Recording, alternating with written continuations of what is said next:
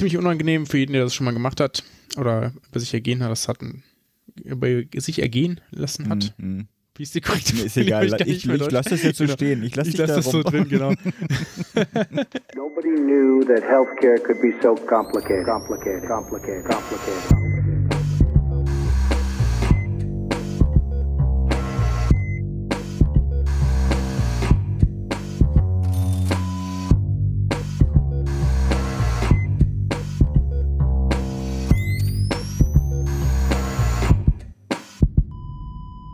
Salut und herzlich willkommen zu Gesundheit und Macht Politik, Episode 64, weiterhin aus dem Physical Distancing und Flatten the Curve Corona-Wochen mit der Der Aufnahme. Physical Distancing Podcast. ja, super. PDP. PD. Egal, nicht unterbrechen hier. Wir hatten uns versprochen, dass wir das eine kurze Episode machen. Mit der Aufnahme am Donnerstag, 2. April und zwar irgendwo so um 20, 21 Uhr herum. Natürlich wieder mit eurem Podcast-Arzt Pascal Nolderik. Moin Pascal. Hallo. Und Philipp Schunke, ja, Podcastpfleger, ich ergänze das mal. Was euch heute erwartet, und da muss der Pascal mich korrigieren, weil gerade das letzte, da bin ich noch nicht ganz klar, was da kommt, aber heute, ähm, wir haben eine knappe Corona-Ausgabe geplant mit dem Fokus auf Medizinstudierende. Wir sprechen über zwei Projekte zur Vermittlung von Studierenden an die richtigen Stellen in öffentlichen Gesundheitsdienst, Kliniken und Praxen und lassen uns, jetzt kommt Pascals äh, Korrektur gegebenenfalls, eine Einschätzung geben und zwar von zwei Vertretern des äh, BVMD zur Der corona BVMD. Der BVMD. Der BVMD. Bundesvertretung. Ja, Mann. Das lasse ich alles drin. Ich habe heute keine Zeit zum Schneiden. Zur Corona-bedingten geänderten ärztlichen Approbationsordnung. Ist das richtig? Ganz genau. Okay, Da wunderbar. ist was geändert worden und das wollen wir. Das ist für viele Studierende relevant und damit vielleicht auch für die künftige Gesundheitsversorgung. Und Deswegen. Da das Gespräch mal noch vor uns liegt, und zwar in genau 14 Minuten, weiß ich das halt einfach noch nicht. Bin selber gespannt. Aber bevor wir dazu kommen, vielleicht haben wir noch zwei Minuten. Was läuft denn bei dir so in deinem ein. Ja, Corona-Alltag? ich kann jetzt ganz kurz berichten. äh, Wir waren testen. Gestern. Also auf das SARS-Coronavirus 2, genau, meine Frau und ich. Kind war natürlich mit dabei, das hat zum Glück keinen Abstrich gekriegt, meine Fresse. Das hätte, glaube ich, das wäre, glaube ich, auch schief gegangen. Schon so ein einjährigen, das Ding durch die Nase, durch den Rachen schieben. Ich glaube, das gibt nichts. Genau, weil wir einen familiären Kontakt hatten. Und äh, bei einer positiv getesteten Person, ich glaube, das reicht als Info. Und aber auch schon vor einer Weile, aber wir sind ja selbst, selbst seit einer Woche krank mit unspezifischen Erkältungsbeschwerden, aber das heißt hier eben nichts, ne? Und dann fragt man sich ja, seitdem wir auch schon in Selbstisolation quasi, so. Aber dann fragt man sich ja doch, naja, gut, haben wir es jetzt oder hatten wir es nicht? Weil das wäre ja durchaus auch für meine Arbeit relevant Mhm. zu wissen, okay, fange ich denn die zur Schule an oder bleibe ich so. länger? Eine Woche genau. vorher. Oder, oder bleibe ich dann noch ein, lieber ein bisschen länger zu Hause Ja. oder ist es nicht auch total gut, falls ich es schon durchgemacht haben sollte, wenn es positiv gewesen wäre. Ne? Also gibt es ja verschiedene Szenarien, die man sich so ausdenken kann. So oder so waren wir dann aufgrund äh, dieser Kontaktperson dann beim Testzentrum. Wir können eigentlich auch, ich kann, können zwei Bilder zur Episode vielleicht dazu packen. Ich habe kurz abfotografiert, wie es da aussieht. Ist, ähm, naja, eigentlich ganz interessante Situation. Es gibt so ein Drive-In und Ah, Walk-In in Heidelberg. Okay. Also eigentlich ganz gut gemacht, ja. Wir mussten dann ein bisschen warten, weil natürlich prompt, als wir unseren Termin hatten, die sind äh, ziemlich getaktet. Also kriegst einen Termin für zum Beispiel 10.44 Uhr. Oh. Der nächste ist dann irgendwie 10.48 Uhr, also sehr exakt. Hat bei uns nicht funktioniert, weil als wir ankamen, hat gerade das ZDF gefilmt. Kein Witz. Und dann durften Medien da nicht alle, ja genau, du musste das, ähm, hat das so ein bisschen zurückgestaut, aber das hat gut funktioniert dann. Ja, was vielleicht auch noch ganz witzig war, ich stand da, also wir standen da, haben uns das so angeguckt, dann im Drive-In fuhren immer noch Leute rein, auch so getaktet, ne, immer mal wieder ein oder zwei Autos. Und dann kam da jemand mit einem Carsharing-Auto von einem Anbieter, den wir hier auch nutzen. Und ich dachte so, naja, ob das so eine sinnvolle Sache ist, ich weiß ja nicht, ne? Dann heute stand hier ein dicker Artikel bei uns in der Lokalzeitung, dass man bitte Drive-In nicht mit dem Carsharing-Auto nutzen, weil den Leuten das wahrscheinlich auch aufgefallen ist und die sich gedacht haben, auch wenn wir jetzt nichts über die Oberflächenübertragung wissen Mhm. und diese Person vielleicht super sauber da drin saß und so, so richtig schick ist das trotzdem nicht, im Mietwagen da hinzufahren. Naja gut, sei es drum, wir haben dann einen nasalen Abstrich gekriegt, also durch die Nase an die hintere Rachenwand. Ziemlich unangenehm für jeden, der das schon mal gemacht hat. Aber Heidelberg hat sehr schnell getestet, also Ergebnisse sind äh, heute Mittag schon da gewesen und sind aber negativ ausgefallen. Ja. Genau. Also fand ich doch beeindruckend, dass das doch innerhalb von noch 24 Stunden geht oder Mhm. zumindest für einen Teil der Tests innerhalb von 24 Stunden geht. Und ist jetzt zumindest praktisch, weil ich dann auf jeden Fall nächste Woche ohne Probleme anfangen kann zu arbeiten. Mhm. Krankenhaus ist immer noch entspannt, habe heute nochmal nachgefragt, wieso die Lage ist. Ja. Heidelberg selbst ist auch noch okay, würde ich sagen. Aber bei uns gegenüber ist ja so ein Altenheim. Also ich wohne quasi gegenüber vom Altenheim, mhm. nicht weil ich gerade bin, sondern einfach gab hier halt eine Wohnung. Und da gibt es die ersten Fälle. Das ist natürlich, oh, shit, äh, shit. das ist natürlich äh, Worst Case. Ne? Also weiß jetzt nicht, ob es da wie viele und wie das so mit den Distancing-Maßnahmen da so mhm. funktioniert und wie vielleicht auch das Altenpflegepersonal betroffen ist und wie die mit Schutzausrüstung äh, ausgerüstet sind, etc. etc. Gibt es ja viele Sachen. Aber das ist natürlich mhm. Ein ungutes Zeichen und hoffe einfach mal, dass sich das da nicht stark ausbreiten ja. kann. Toi, toi, toi. Ich drücke die Daumen. Bei dir so? Chaos, Social Distancing, Thema, ach, was weiß ich, ich habe da eigentlich nicht so viel zu erzählen, deswegen mache ich das jetzt irgendwie nur reduziert auf zwei Empfehlungen. Ich empfehle weiterhin für die ÖGD-Begeisterten unseren äh, schönen Podcast von der Akademie, Link in den Shownotes und die von in der letzten Episode ja angesprochene Episode hier vom Armut- und Gesundheitskongress, die wir dann als Telco quasi aufgenommen haben, die ist jetzt veröffentlicht. Auch da gibt es einen Link in den Shownotes. Also es geht um äh, Paragraph 218, ein bisschen auch 219a und die Lage für ungewollt Schwangere, gerade auch in den Corona-Zeiten. Genau. Ansonsten Alltag ist es schwierig mit meinen Eltern, so als letzte kleine persönliche mhm. Notiz, weil sagen wir so, die Tendenz, sich dann doch sofort zu umarmen, ist äh, schwer aufzuhalten. Also äh, mit inklusive, dass die Nachbarin und ich dann vor meiner Mutter wegrennen mussten, weil meine Mutter natürlich dann so spontan, ach, kommt doch rein und so. Ne? Also sagen wir, es ist ähm, noch nicht ganz bei meiner Mutter zumindest angekommen. Mein Vater beschwerte sich dann auch aus dem Wohnzimmer raus, aber ja, äh, es ist manchmal mhm. dann doch etwas schwerer, dann das durchzuziehen. Genau. Ich würde sagen, weil wir wollen es ja hier kurz halten, kurz halten. Gehen, wir, gehen wir zu den Gesprächen, genau. Wir haben, äh, müssen vielleicht ganz kurz erklären, wie das kam. Es gab ja, da haben wir auch kurz darüber berichtet, das Gesetz zum Schutz der Bevölkerung, nee, wir gar nicht, werden wir noch darüber berichten, Entschuldigung. das Gesetz zum Schutz der Bevölkerung vor einer epidemischen Lage von nationaler Tragweite. Das ist am 25.03. beschlossen worden, also mittlerweile schon vor einer Woche vom Deutschen Bundestag. Und daran gibt es die sozusagen die Ermächtigung, dass der Bundesgesundheitsminister eine Verordnung erstellen kann bezüglich der Abweichung von der Approbationsordnung für Ärzte. Mhm.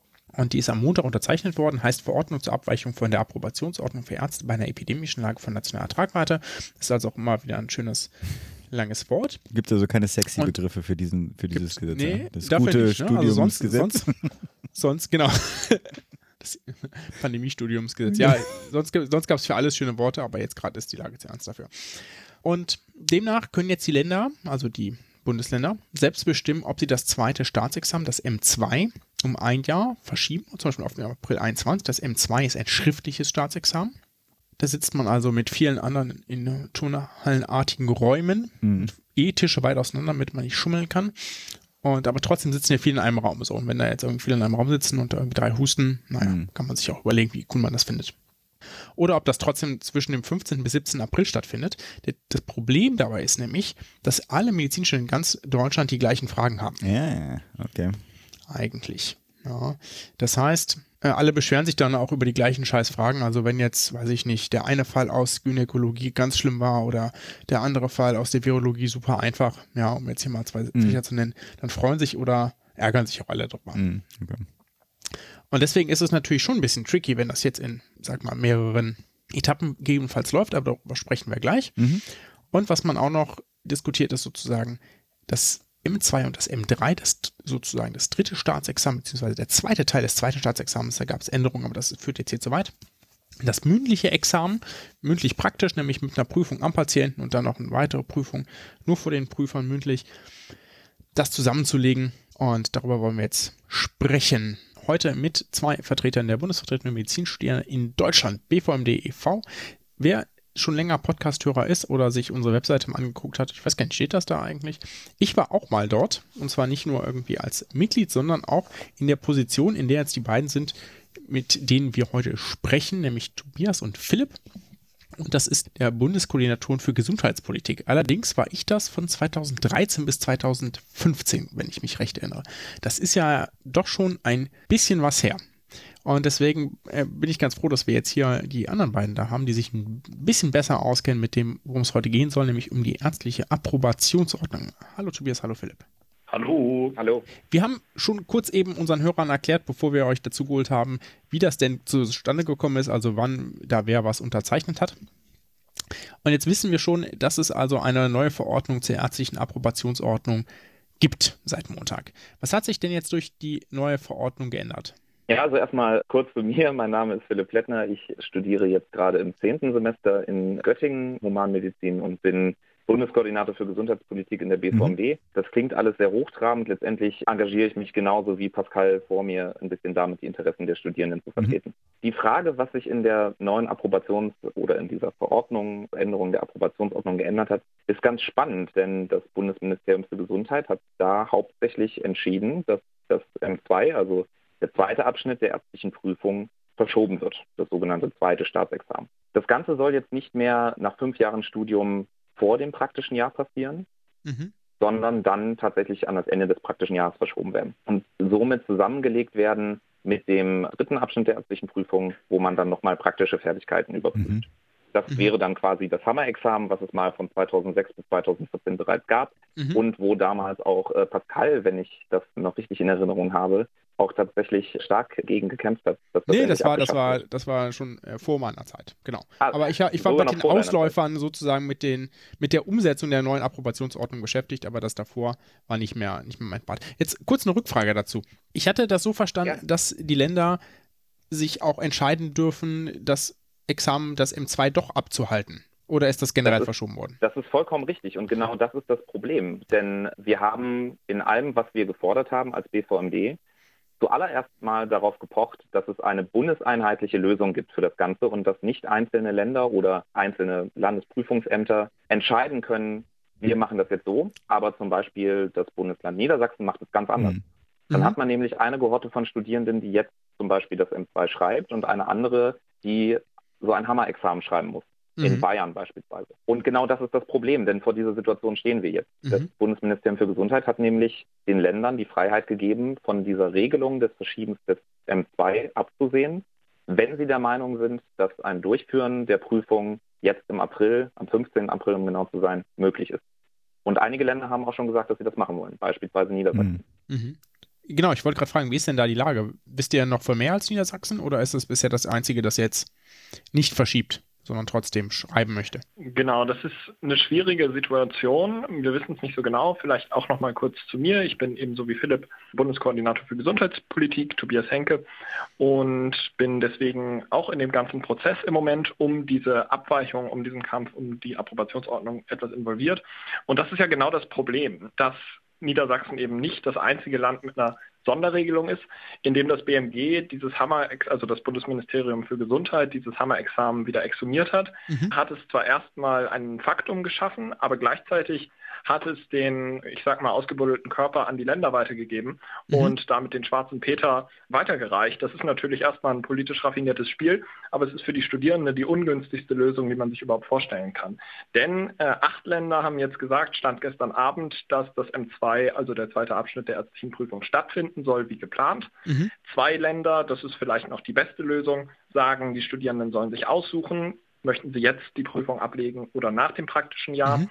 Baden-Württemberg zum Beispiel sagt, das Hammer-Examen ist die einzige Option, also alle sollen jetzt vorzeitig ins praktische Jahr. Mhm. Und vier andere Länder sagen, sie wissen noch gar nicht, wie sie mhm. sich entscheiden wollen. Und damit ist die Unsicherheit bei den Studierenden weiter da. Sie wissen nicht, findet ihre Prüfung jetzt statt wie geplant, findet sie nicht mhm. statt, sollen sie weiterlernen, sollen sie nicht weiterlernen. Und das ist tatsächlich das Worst-Case-Szenario, vor dem wir lange gewarnt haben. Ja, sagt uns doch mal ganz kurz, wann würde denn die Prüfung sonst stattfinden? Das ist ja nicht sonst wann? Mitte diesen Monats. Also wir reden da tatsächlich nur noch von zwei Wochen, die es hin wäre. Mhm. Und insofern ist das natürlich, wenn man sich das Verhältnis anschaut, dass Studierende sich 100 Tage, 100 Lerntage, also tatsächlich noch länger, auf diese Prüfung vorbereiten, ein äh, genau. gigantischer psychischer Druck. Richtig. Bei manchen auch maximal. Es gibt auch Leute, die, die machen das kürzer. Genau, aber so Pi mal Daumen, genau. Entschuldigung. Habt ihr denn Sorge, dass das Hammer-Examen, äh, das Hammer-Examen muss man vielleicht kurz den geneigten Hörern erklären, dass resultiert daraus, dass man sozusagen alles hintereinander macht, also schriftliche und mündliche Prüfung. Und das macht einen großen Unterschied. Da gehen wir vielleicht gleich nochmal drauf ein. Oder erzähle ich kurz aus meinem Erfahrungsschatz. Deswegen ist es ganz gut, dass das abgeschafft wurde. Schon die Einführung wurde eigentlich damals von den Studierenden sozusagen bekämpft, die 2003 kam und 2006 gab es dann die erste Hammer-Examensprüfung. Habt ihr Sorge, dass das generell zurückkehrt jetzt nach, oder ist das etwas, was ihr, wo ihr denkt, das ist auf jeden Fall, wenn dann nur vorübergehend? Nein, das ist ehrlich gesagt keine große Sorge bei uns. Das Ganze wurde ja 2012, 2014 mit gutem Grunde beerdigt. Man mhm. hat ja nicht gesagt, man möchte das Hammer-Examen abschaffen, nur um eine Änderung zu erwirken, sondern es war eben eine Prüfungssituation, die nicht valide war, in der Studierende einen großen psychischen Druck entgegenstanden und deswegen hat man sich ja unter Jubel auch aller Medizinstudierenden davon verabschiedet. Ich glaube nicht, dass man diese Entscheidung rückgängig machen wird. Es mhm. wäre zum Nachteil aller. Wie ist denn jetzt der aktuelle Stand? Also was sozusagen, was kann man überhaupt jetzt noch fordern? Es scheint ja so zu sein, dass es, okay, es gab ja diese äh, Forderung des BMG, gleichzeitig dann aber jetzt äh, unterschiedlichste Wege, wie damit umgegangen ist. Gibt es überhaupt eine Chance, das jetzt noch einheitlich, bundeseinheitlich zu regeln? Oder muss man sagen, der Zug ist abgefahren, die Bundesländer sind alle ihren eigenen Weg gegangen? Ja, rechtlich gibt es die Chance schon noch. Es ist durchaus so, dass die Bundesländer sich im, im Rahmen einer Länderkonferenz auf ein gemeinsames Vorgehen einigen könnten. Realistisch scheint diese Chance nicht wirklich mhm. zu hm. bestehen, weil einzelne Bundesländer schon vorgeschossen sind. Das kritisieren wir ausdrücklich. Die beste Lösung unter diesen Umständen wäre tatsächlich zu sagen, man findet gemeinsame Möglichkeiten nicht nur für die Staatsexamen, sondern dann auch für die Termine im eventuell vorgezogenen praktischen mhm. Jahr. Denn mhm. wenn jetzt, das ist der nächste Punkt, jedes Bundesland einzeln sagt, dann startet ihr an euer praktisches Jahr, so und so lang sind eure Abschnitte im praktischen Jahr, dann nimmt man all den Studierenden, die möglicherweise außerhalb ihrer eigenen Universität Abschnitte des praktischen Jahres absolvieren wollen, die Möglichkeit, das zu tun, weil die Termine dann völlig ungeeignet sind. Das heißt, die nationale Mobilität wird mit einem einzigen mhm. Schlag beerdigt. Mhm. Genau, ich wollte jetzt gleich auch nochmal fragen. Es gibt ja zumindest ein bisschen was auch Positives in dieser Verordnung. Dafür habt ihr ja auch gekämpft als BVMD. Wie beurteilt ihr denn die jetzt neue Fehlzeitenregelung zum PIRT? Und vielleicht, wie war es denn vorher mit der Fehlzeitenregelung im PIRT? Das kann ja, verdient ja auch durchaus Kritik. Ja, also die Fehlzeitenregelung grundsätzlich, wie sie jetzt existiert, ist schon positiv. Wir haben sie vorgeschlagen in dem Änderungsentwurf, in dem Kommentar, den wir an das Gesundheitsministerium geschickt haben. Er wurde mehr oder weniger übernommen. Das ist natürlich sehr sinnvoll. Aber es ist immer noch so, dass dieses Konstrukt für die aktuelle Lage das versteckt, was als grundsätzliches Problem existiert und das schön kaschieren will, solange die Leute darauf schauen, nämlich dass die Fehlzeiten im praktischen Jahr überhaupt gar nicht zufriedenstellend gelöst sind. Wer sich da nicht so genau auskennt, für den ist vielleicht interessant, wenn ich im praktischen Jahr krank werde, wenn ich im praktischen Jahr äh, Fehlzeiten habe, auch wenn ich sie nicht selbst zu verschulden habe, dann gehen sie aus demselben Kontingent ab, aus dem sich meine Urlaubstage speisen. Mhm. Und das ist eine Situation, die dazu führt, dass Studierende zum Beispiel äh, krank auf die Stationen gehen, weil sie sich nicht erlauben können, sich noch Fehlzeiten zu nehmen und damit sich selbst und die Patientensicherheit gefährden. Deswegen brauchen wir da eine grundsätzliche Änderung der Approbationsordnung, nicht nur eine situative Lösung, wie wir sie jetzt im Moment mhm. haben. Ja, und dann muss man vielleicht auch noch dazu sagen, dass ganz viele sich diese 30 Tage möglichst zumindest 20 davon aufsparen für das Ende des Tertials und dann irgendwie einen Monat früher aufhören zu arbeiten und damit sie mehr lernen können. Das habe ich damals auch so gemacht, haben glaube ich alle so gemacht und es gab dann auch je nach, wo man in Station ist, kann man zum Beispiel, wenn man Dienste macht am Wochenende oder Überstunden macht, äh, damit auch mal frei, freie Tage sozusagen generieren. Das sind, äh, da gibt es noch so ein paar Tricks. Aber ja, genau, das ist irgendwie das ganze Problem. Jetzt sind wir eben schon kurz auf das PJ eingegangen. Die neue PJ-Gestaltung, ihr habt das kurz angeschnitten, da gibt es keine Mobilität mehr, abgesehen von dieser möglicherweise zu befürchtenden, nicht mehr existenten Mobilität deutschlandweit. Ich habe zum Beispiel, kann man vielleicht ja kurz sagen, mein, eines meiner Tertiale in Bonn gemacht, mein Anästhesie-Tertial damals. Und nicht in, in Bochum, wo ich ja studiert habe. Was ändert sich denn noch in der PJ-Gestaltung durch die oder kann sich ändern durch die neue Verordnung? Was zum Beispiel auch in der neuen Verordnung bedacht war oder ist, ähm, ist tatsächlich die Umgestaltung des Wahltertials. Man hat das praktische Jahr aufgeteilt in drei Teile, zu jeweils vier Monaten. Eines muss in der Inneren absolviert werden, eines in der Chirurgie und eines kann man sich relativ frei wählen. Mhm. Und äh, dieses dritte Tertial wurde jetzt beschränkt, sodass es man jetzt nur noch in klinisch-praktischen Bereichen oder der Allgemeinmedizin dieses Wahltertial machen kann. Und in der Verordnung steht außerdem drin, dass wenn man es nicht in der Allgemeinmedizin macht, sondern in einem anderen Bereich, zum Beispiel Augenheilkunde, darf die Universität sagen, wir brauchen jetzt zum Beispiel gerade im Zuge der Covid-19-Pandemie nicht so viele Augenärzte und äh, Augenärztinnen. Deswegen gehst du jetzt mal ähm, die Versorgung unterstützen in der inneren Medizin. Mhm. Das ist mhm. sicherlich aus einem Versorgungsaspekt sinnvoll, öffnet aber auch Türen zum Missbrauch. Mhm. Dass Universitäten beispielsweise dann äh, festlegen für dich, welches Wahltertial du jetzt eigentlich absolvieren musst, einfach weil es für die weniger Aufwand bedeutet. Das ist mhm. etwas, was zu befürchten steht. Und wir haben uns auch ganz klar dafür ausgesprochen, dass das Wahltertial in jedem Fall erhalten bleiben muss, weil mhm. es neben natürlich ähm, persönlichen Präferenzen auch ein wichtiges Mittel ist zur Berufsorientierung. Ja. Und wir werden auch während der Covid-19-Pandemie und wir werden auch insbesondere nach der Covid-19-Pandemie weiterhin Fachärztinnen und Fachärzte brauchen. Und damit oh, die ausgebildet werden können. und damit äh, die ausgebildet werden können, brauchen wir eben auch das Wahltertial in, in einer Art und Weise. Ja. Habt ihr denn Sorge um den PJ-Unterricht? Das ist ja auch so eine Sache, die gegebenenfalls schwierig wird. Also zum PJ-Unterricht muss man sagen, es steht zu befürchten, dass PJ-Unterricht in der Form, wie er bisher passiert, ganz klar nicht mehr stattfinden kann. Mhm. Das steht zu befürchten. Also wenn man nach Italien schaut, Frankreich, Spanien, gibt mittlerweile so viele Länder, dann kann durchaus die Situation kommen, dass keine Zeit mehr für Unterricht ist, sondern dass man in der Versorgung mithelfen muss. Und mhm. gerade PJlerinnen und PJler nehmen auch, das hat ja auch die Politik beispielsweise jetzt in der letzten Zeit äh, mehrfach betont, ähm, einen wichtigen Aspekt in der Versorgung ein. Mhm. Wie können dann PJ-Studierende helfen? Also was denkt ihr, was da was hervorragende Frage. Tatsächlich ist das gar nicht so leicht zu beantworten. Bisher war es so, dass wir mit dem Projekt äh, Fern PJ äh, in der BVMD gefordert haben, dass die Arbeitsbedingungen im PJ besser werden. Und ganz häufig wurde uns dann gesagt, ja, das PJ sei ja ein Teil des Studiums und dadurch müsse man gewisse unfaire Arbeitsbedingungen einfach hinnehmen, weil man soll ja selber was lernen und man hilft ja nicht in der Versorgung mit. Jetzt ist das anders. Jetzt wird ganz klar gesagt, ihr helft jetzt in der Versorgung mit. Mhm. Das ist auch gut so. Also viele wollen auch helfen. Wir haben 10.000 Studierende, die sich freiwillig gemeldet haben. Mhm. Aber welche Aufgabe die jetzt wirklich wahrnehmen sollen, ob jetzt im PJ mhm. oder als Studierende, die freiwillig in der Krankenversorgung helfen, das ist nicht so wirklich geklärt. Mhm. Denn eines steht fest, Pflege oder ärztliche Aufgaben können sie nicht einfach so mhm. übernehmen. Das mhm. ist also beispielsweise die Pflege ist, das ist aus sehr gutem Grund, eine dreijährige Berufsausbildung. Mhm. Und man muss sich von der Hoffnung lossagen, dass jetzt die Medizinstudierenden kommen und das Gesundheitssystem retten und einfach die Pflege ersetzen können und mal eben Pflege machen. Das mhm. ist utopisch. Es gibt aber viele, insbesondere einige Politiker, die das so sehen. Und das ist meiner Meinung nach eine Fehleinschätzung. Wir brauchen für die Studierenden vor allem zwei Sachen, damit man auch gerade die Patientensicherheit gewährleisten kann. Denn das ist das höchste Gut in diesen Zeiten. Das ist zum einen Rechtssicherheit für die Studierenden, also was sind die Aufgaben, die ein Studierender erledigen darf. Mhm. Beispielsweise ärztliche oder pflegerische delegierbare Aufgaben, Hilfstätigkeiten, das sind also ob es jetzt Blut abnehmen ist oder mal eine Krankengeschichte erheben, je nachdem, wie weit man im Studium auch fortgeschritten ist. Für PJler ist das sicherlich Alltag, für Studierende aus niedrigeren Semestern ist das sicherlich nochmal eine andere Situation. Das muss man jetzt rausfinden in den nächsten Tagen. Und das ist bereits auch schon geschehen. Wir haben viele Studierende, die jetzt anfangen zu helfen. Beispielsweise auch ich selber. Ich habe vorgestern angefangen, in einem Klinikum im Großraum mhm. Göttingen freiwillig zu helfen, obwohl ich mhm. noch nicht im PJ bin. Da ergibt sich dann aber schon das zweite Problem. Man braucht Anleitung. Also man kann nicht einfach sagen, Studierende sollen jetzt mal eben helfen und äh, die und die Tätigkeiten erledigen, selbst wenn man weiß, okay, das ist eine gewisse Rechtssicherheit dahinter, mhm. dass sie das auch dürfen.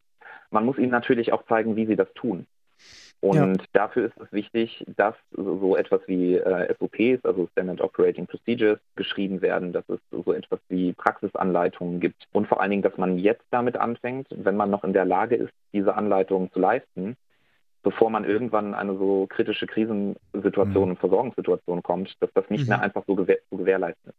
Dann die Studierenden auf die Station zu stecken, da besteht bei uns so ein bisschen die Befürchtung, dass das dann kein effizienter Einsatz von Studierenden sein könnte. Mhm.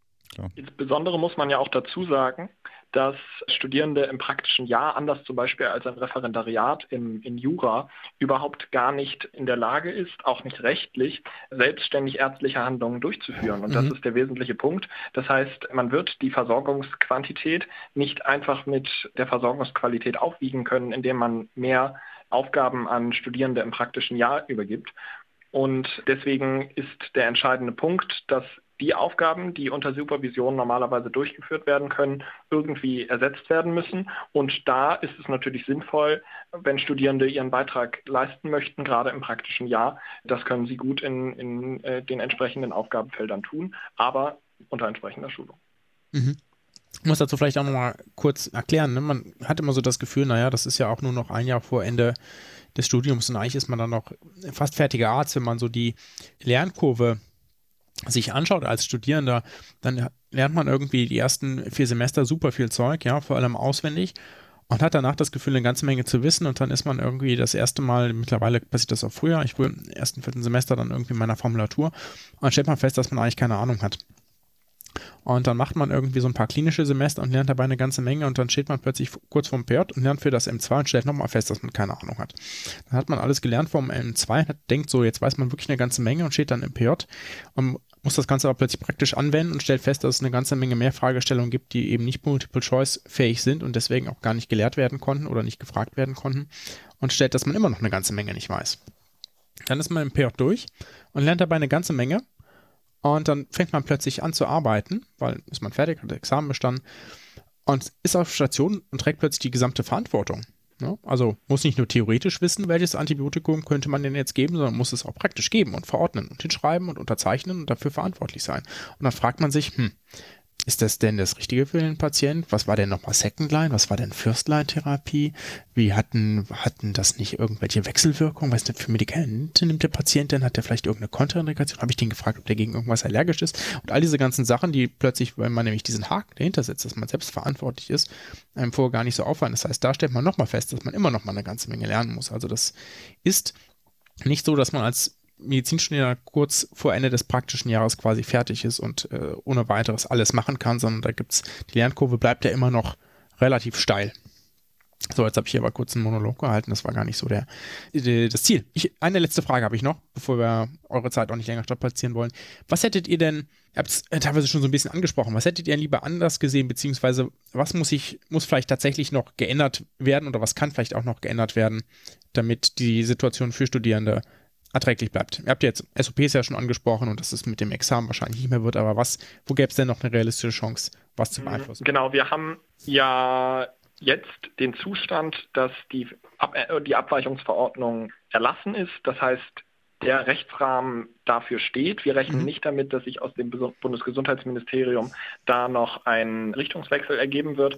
Auch vor dem Hintergrund, dass schon zum Zeitpunkt des Erlasses über 100.000 Menschen dafür unterschrieben hatten, dass die Staatsexamenslösung in einem Hammerexamen keine Option ist. Trotzdem ist es gekommen. Also da rechnen wir nicht damit, dass sich da noch was verändert. Deswegen müssen wir jetzt überlegen, wie gehen wir mit dieser veränderten Situation um. Und da steht tatsächlich für uns an oberster Stelle, dass wir fordern, dass die Länder sich untereinander absprechen, dass die Länder Lösungen finden müssen, um nationale Mobilität im praktischen Jahr zu gewährleisten, dass die Länder darüber hinaus das praktische Jahr so gestalten, dass das Hammer-Examen in einem Umfang stattfindet und vor allem auch mit, einer, mit einem Vorzeitraum stattfindet, in dem Studierende sich regelrecht oder zumindest in ausreichendem Maße darauf vorbereiten können. Das wird nicht gelöst durch Vorschläge, wie sie in der Begründung der Veränderungsverordnung stehen, dass man ja zum Beispiel Inhalte zur Corona-Pandemie abfragen könnte. Das ist wunderbar, wenn man derlei Inhalte hat, aber A, mhm. finden sie sich in keinem Lehrbuch und B, machen sie die Zahl an Themen, die Studierende für die Prüfung lernen müssen, nicht geringer, sondern sie mhm. erhöhen sie sogar noch und sind deswegen völlig kontraproduktiv. Das ist der Prüfungsanteil. Der mhm. zweite Anteil ist die Versorgung. Da geht es bisher viel zu sehr um den Regelfall. Wir haben uns noch überhaupt gar nicht mit der Politik darüber unterhalten, wie geht es um Personen, die studieren und in vulnerablen Gruppen sind. Wie, es, wie sieht es mit Risikogruppen für Covid-19 aus, die sich im praktischen Jahr befinden oder bald ins praktische Jahr kommen? Und wie gehen wir mit diesen Gruppen um? Also jemand, der zum Beispiel unter einer akuten oder einer chronischen Erkrankung leidet und deswegen besonders mhm. durch Covid-19 gefährdet würde, da brauchen wir eine tragfähige Lösung dafür, wie er im praktischen Jahr nicht gefährdet wird. Und der letzte Punkt ist, wenn wir über die Tertiale reden, wir haben gefordert, dass der öffentliche Gesundheitsdienst ebenfalls als Tertial abgeleistet werden kann, weil da ebenfalls ein, ein gigantischer Bedarf ist, auch das Gesundheitssystem von behördlicher Seite zu unterstützen und das könnten PJler sehr gut. Da fordern wir, dass da eine Anerkennung erwirkt werden kann. Das mhm. wäre wichtig, um ein Signal zu setzen. Wir möchten Studierende im praktischen Jahr wirklich zum Vorteil beider Seiten in der Versorgung einsetzen. Ja, das ist doch super. Habt ihr noch irgendetwas, das wir vergessen haben?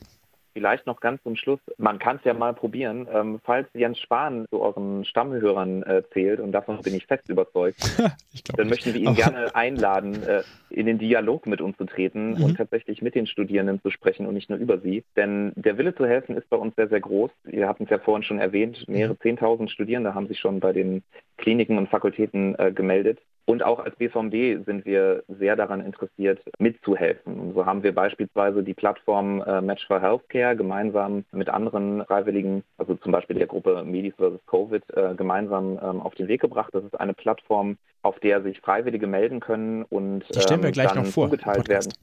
Ah, perfekt. Perfekt, genau. dann muss ich das kommt, ja gar nicht machen. Genau, kommt direkt nach euch sozusagen.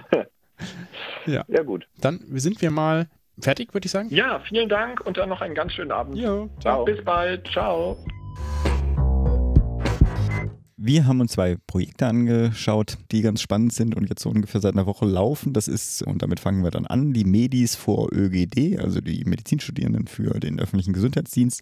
Da sprechen wir mit der Mareike Knissel, die, glaube ich, das Projekt primär nach vorne getrieben hat oder auf deren ähm, Idee dieses Projekt beruht. Und ich denke auch da keine lange Vorrede, gleich mal zum Gespräch. Ja, Mareike, wir hatten uns ja kurz schon mal unterhalten und zwar für den äh, Podcast hier von der Akademie für öffentliches Gesundheitswesen.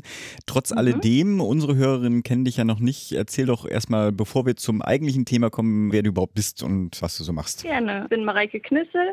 Ich studiere selbst Medizin in Bonn. Ich lerne jetzt gerade fürs zweite Staatsexamen.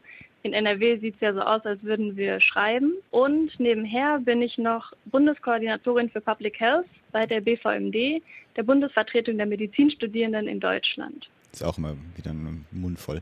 Jetzt hast ja. du eine Initiative gestartet, die nennt sich Medis vor ÖGD. Vielleicht erzählst du mal kurz, was es damit auf sich hat. Genau, also ÖGD ist eine Abkürzung für öffentlicher Gesundheitsdienst. Und durch meine Arbeit mit der BVMD kenne ich eben auch ein paar Leute in Gesundheitsämtern und habe mitbekommen, dass bei denen eben auch oft jetzt die Hütte am Brennen ist und die überhaupt nicht mehr hinterherkommen mit ihren ganzen Aufgaben. Mhm.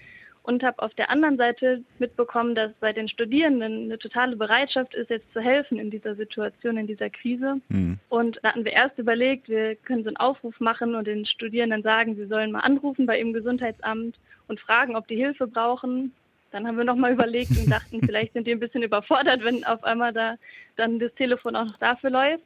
Und dann haben wir uns an den BVÖGD gewandt, den Bundesverband der Ärztinnen und Ärzte des öffentlichen Gesundheitsdienstes und haben dann mit denen beschlossen, dass wir so eine Online-Plattform ins Leben rufen, wo sich mhm. eben Freiwillige dann registrieren können mit ein paar Informationen und gleichzeitig dann die Gesundheitsämter auch ihren Bedarf sagen können. Mhm. Und genau, das ist dann Medis vor ÖGD geworden. Seit wann seid ihr online? Ich müsste es eigentlich wissen, aber ich habe es vergessen. Online sind wir seit dem 20.03. Okay. Cool. Ein bisschen über einer Woche. Ja. Gibt es denn schon Rückmeldungen? Sind die denn bisher so? Also die Rückmeldung von den Studierenden war überwältigend. Mhm. Wir hatten, ich erinnere mich noch an die ersten E-Mails, die ich gekriegt habe vom BVÖGD. Die Informationen gingen erstmal zu denen. War so, die ersten waren so, wir haben 30 Anmeldungen. Die nächste war dann, wir haben 200 Anmeldungen.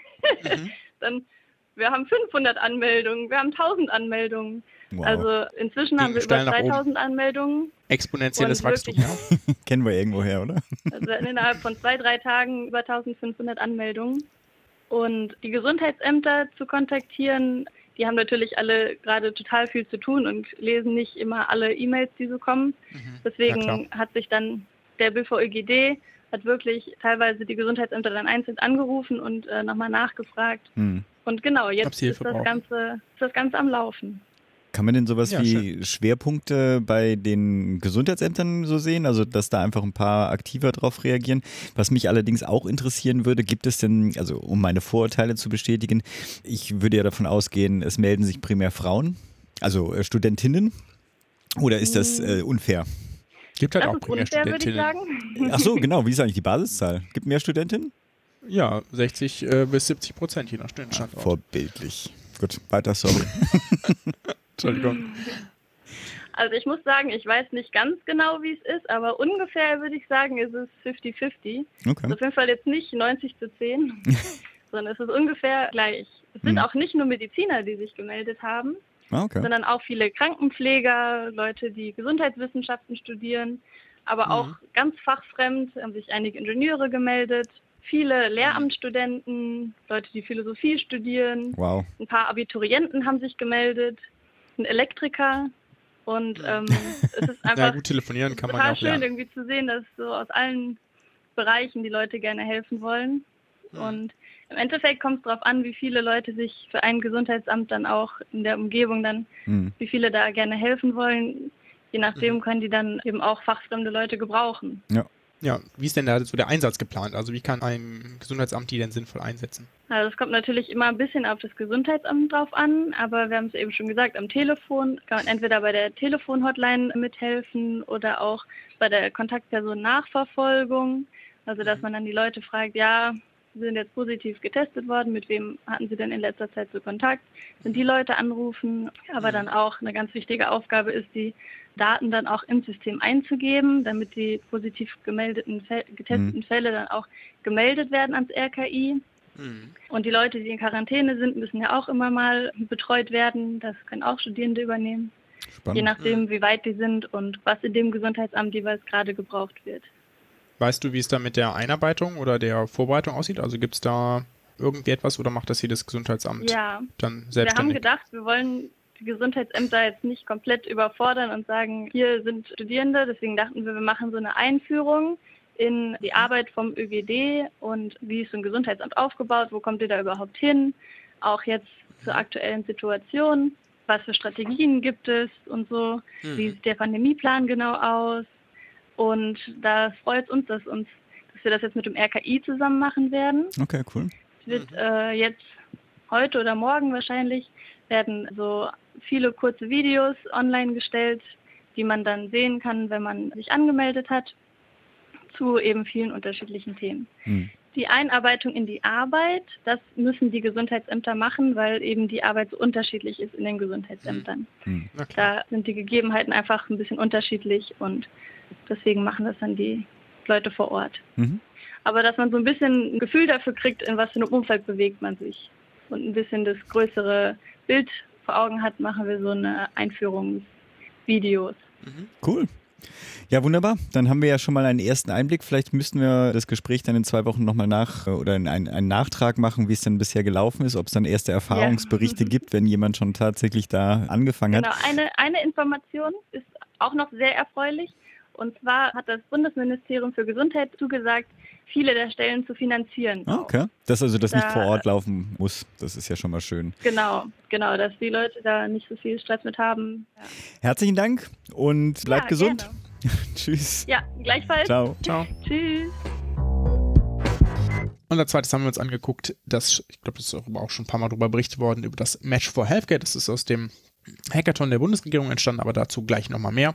Wir haben hier heute die Jana Auenkamp mit am Apparat. Die hatten wir ja auch schon mal in einer Episode, müssen wir nochmal nachgucken, äh, wann, das, wann das genau war, damit wir nicht so peinlich. Wir werden das also ganz elegant an den Anfang schneiden. Ja, jetzt weniger elegant. In der Episode 28 war das zum Medizinstudium 2020. Jana, erzähl doch mal, was hat es mit dem Match for Health auf sich? Match for Healthcare ist im Prinzip eine Plattform, wo wir uns gedacht haben, dass wir gerne Helfende, die schon medizinische Vorerfahrung haben, also Studierende, Medizinstudierende, aber auch Azubis, zum Beispiel aus der Physio, also alle, die quasi das Krankenhaus oder die Praxis schon mal von innen kennen, gerne mit Gesundheitseinrichtungen verbinden wollen, damit alle Gesundheitseinrichtungen, also e- egal ob Praxis oder Klinik, genug Man- oder Woman-Power in der Corona-Krise quasi haben, die sie noch brauchen. Das ist eine Initiative von der BVMD oder ist das äh, von, sind da noch andere Akteure dabei? Also da sind auch noch andere Akteure dabei. Wir haben uns mit äh, Medis vs. Covid zusammengetan. Das